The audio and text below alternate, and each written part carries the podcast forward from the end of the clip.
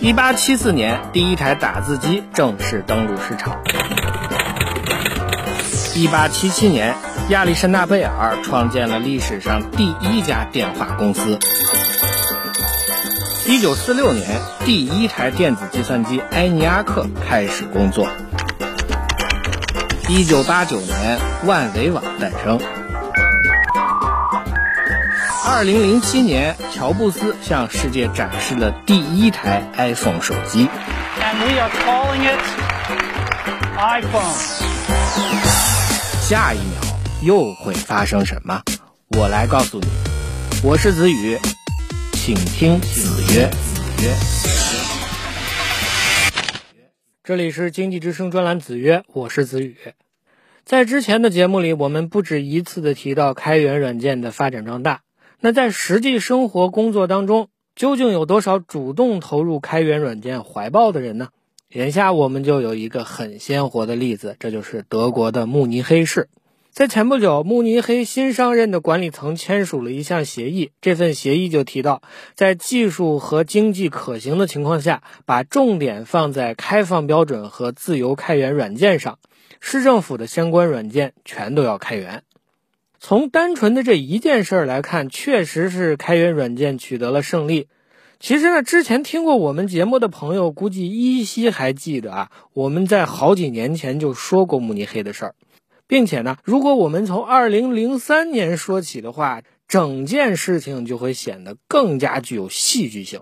那么接下来就让我们从头说起，时间回到2003年。这一年，很多我们现在熟知的开源软件还没有出现。比方说，乌班图操作系统这个时候还没有上市。当时最著名的开源办公软件还是 Open Office。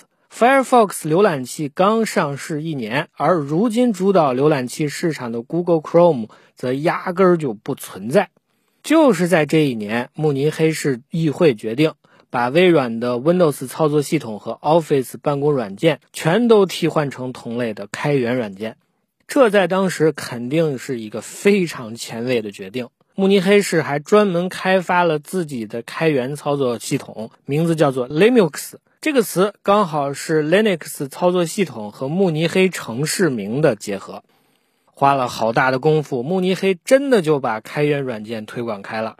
慕尼黑公布的数据显示，从2003年项目提出到2013年这十年时间里，开源软件让慕尼黑节省了一千三百多万美元。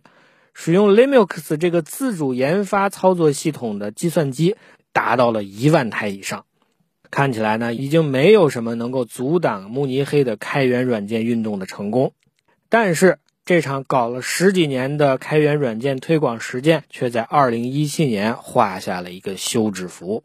在这一年，慕尼黑的城市管理层走马换将，新的管理层仔细盘点了一下 IT 系统近些年的运行情况，结果发现问题其实挺不少。其中最重要的就是兼容性的问题。换了开源软件，能不能和微软家的产品良好兼容呢？这个问题的答案其实挺复杂。开源软件的版本不同，兼容性也不完全相同。微软的产品也在不断出现新功能，所以肯定会有没办法信息互通的情况存在。此外呢，Linux 操作系统的图形桌面环境，其实在之前很多年一直都不是很人性化，所以操作性上远远不如 Windows。这也最终导致经费虽然是省下来了，办公效率却没有提高，问题也变得更多了。这么一算账，慕尼黑在2017年决定要逐步从开源软件转向 Windows 十操作系统，重新回到微软的怀抱。完成这项转换的时间节点就是在今年。走回头路的成本也不小，转回微软阵营，慕尼黑需要花费的成本高达五千万欧元，又是一笔大开销。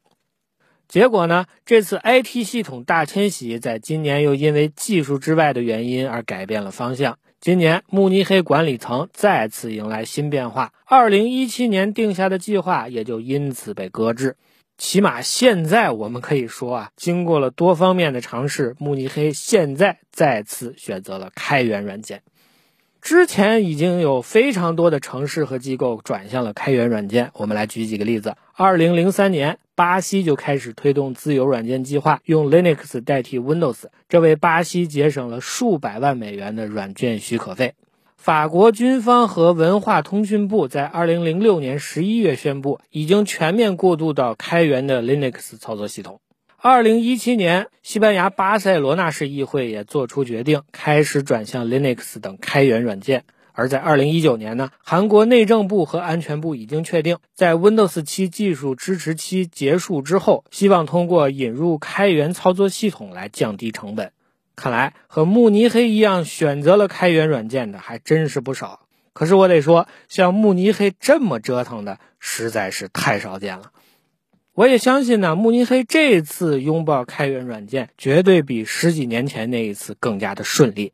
我们盘点一下，可以发现，如今的常用软件有相当一批已经实现了跨平台同步更新。而随着微软逐步的开放技术标准，拥抱开源代码，业界整体的兼容共通水平已经有了质的飞跃。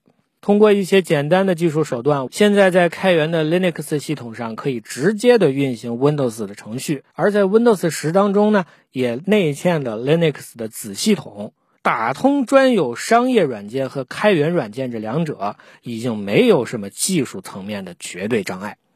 慕尼黑的故事让我们相信，真正能够阻挡技术发展和推广的，只有技术本身的问题而已。当一项技术、一种潮流足够强大，那就没有什么能够阻止新技术、新思维、新工具来改变世界。